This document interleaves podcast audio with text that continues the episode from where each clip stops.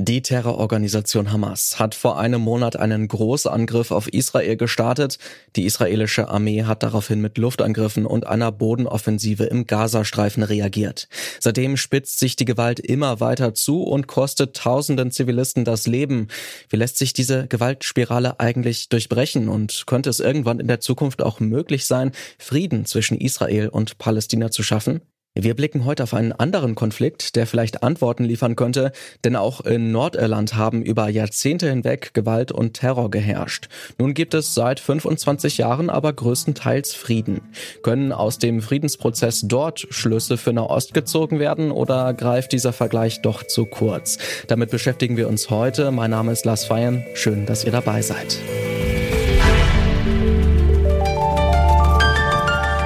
Zurück zum Thema.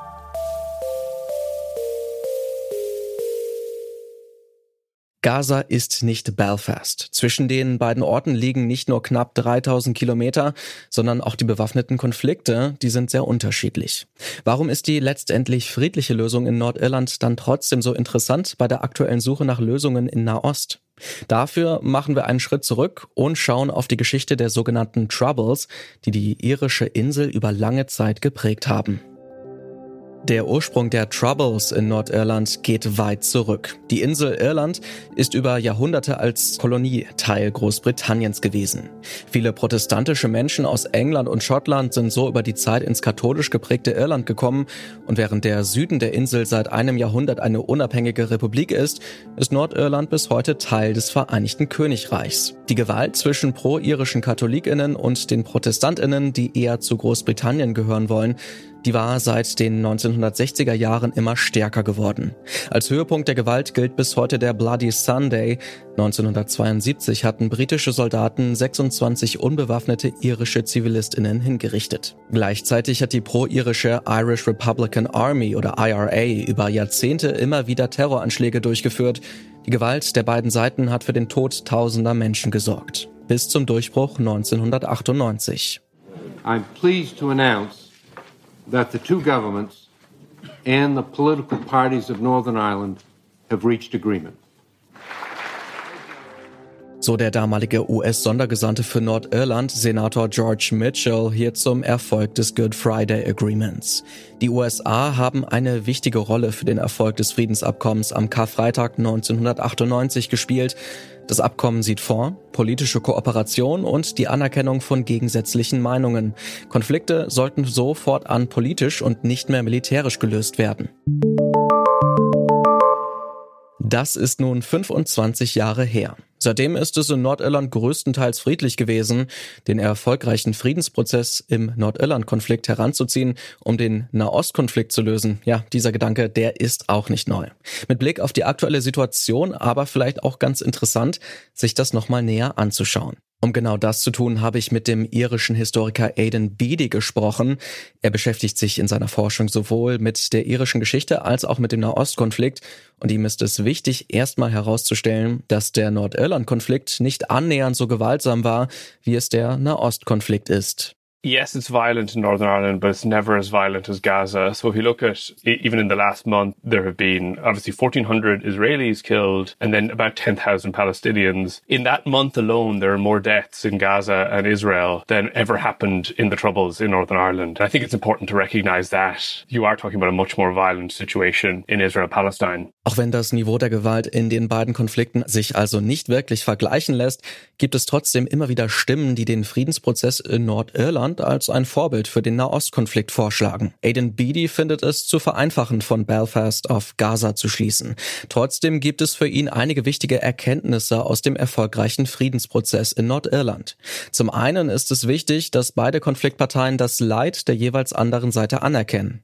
I would say, first of all, there, there has to be a recognition that both sides do have a right to exist and they have legitimate grievances. Those grievances have to become part of how you solve this political crisis. If you're not willing to accept that Palestinians are a legitimate nation, if the state of Israel won't accept that, it's not going to have peace. Just as the British government ultimately had to accept, there are people in Northern Ireland who have legitimate anger against the British government. Palestinians, I suppose, have to accept that they're not going to get all of what used to be mandatory Palestine, right, of historic Palestine. I suspect most Palestinians have accepted that. Zu akzeptieren, dass beide Seiten Existenzberechtigung haben und legitime Anliegen auch, das ist für Bidi also der erste Schritt für die Lösung eines solchen Konflikts. Zum anderen zeigt das Beispiel Nordirland, Friedensverhandlungen, die brauchen viel Zeit. Denn dem Karfreitagsabkommen von 1998 waren langjährige Verhandlungen vorausgegangen.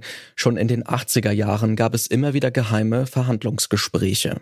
Und es gibt noch eine wichtige Erkenntnis für Bidi. Für einen erfolgreichen Friedensprozess braucht es einen neutralen Vermittlerstaat, Im Fall von Nordirland hatten die USA diese Rolle übernommen. There's lots of bad things that America has done, but Northern Ireland is not a place where America did bad things or did manipulative things. They're actually quite a positive presence and they are greeted by both sides in Northern Ireland as being relatively neutral and genuinely neutral. And they are able to play a very strong mediating role, which is obviously quite different to Israel Palestine today, where it would be hard to imagine which country could be the mediating role. Für den Nahostkonflikt kommt das nicht in Frage, denn die USA, die stehen klar auf der Seite Israels.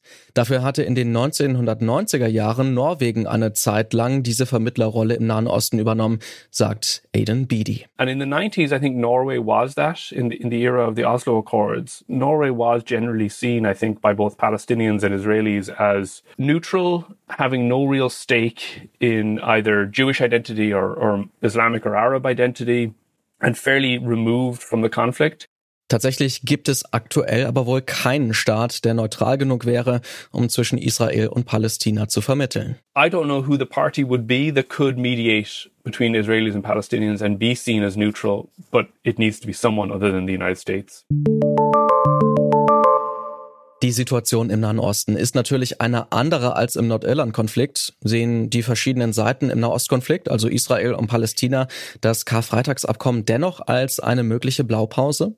I don't see that, to be totally honest. You know, in, in 1998, when the Good Friday Agreement is being drafted and signed and, and is this big global event, when, when that happens, there is a lot of commentary in, in the Israeli press at the time about this. Um, and you find some people saying, this is perfect. This is the exact model we want.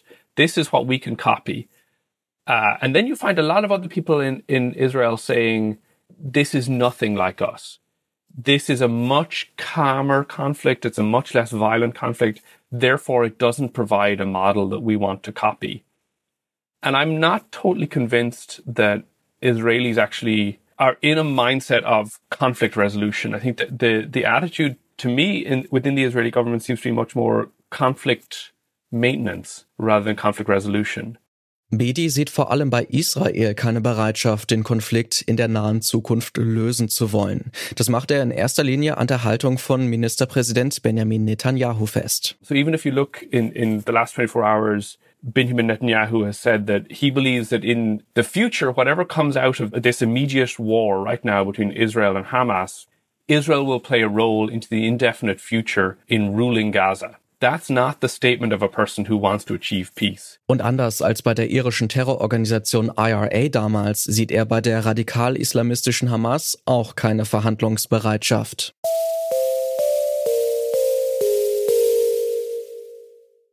Der Nordirland-Konflikt lässt sich natürlich nicht eins zu eins mit dem Krieg in Nahost vergleichen. Der Konflikt zwischen Israel und Palästina, der ist deutlich gewaltvoller. Aber aus dem erfolgreichen Friedensprozess in Nordirland könnten trotzdem Erkenntnisse gezogen werden. Ein neutraler Vermittlerstaat zum Beispiel kann in einem Friedensprozess helfen. Außerdem müssen beide Seiten des Leides anderen anerkennen und den Konflikt auch wirklich lösen wollen.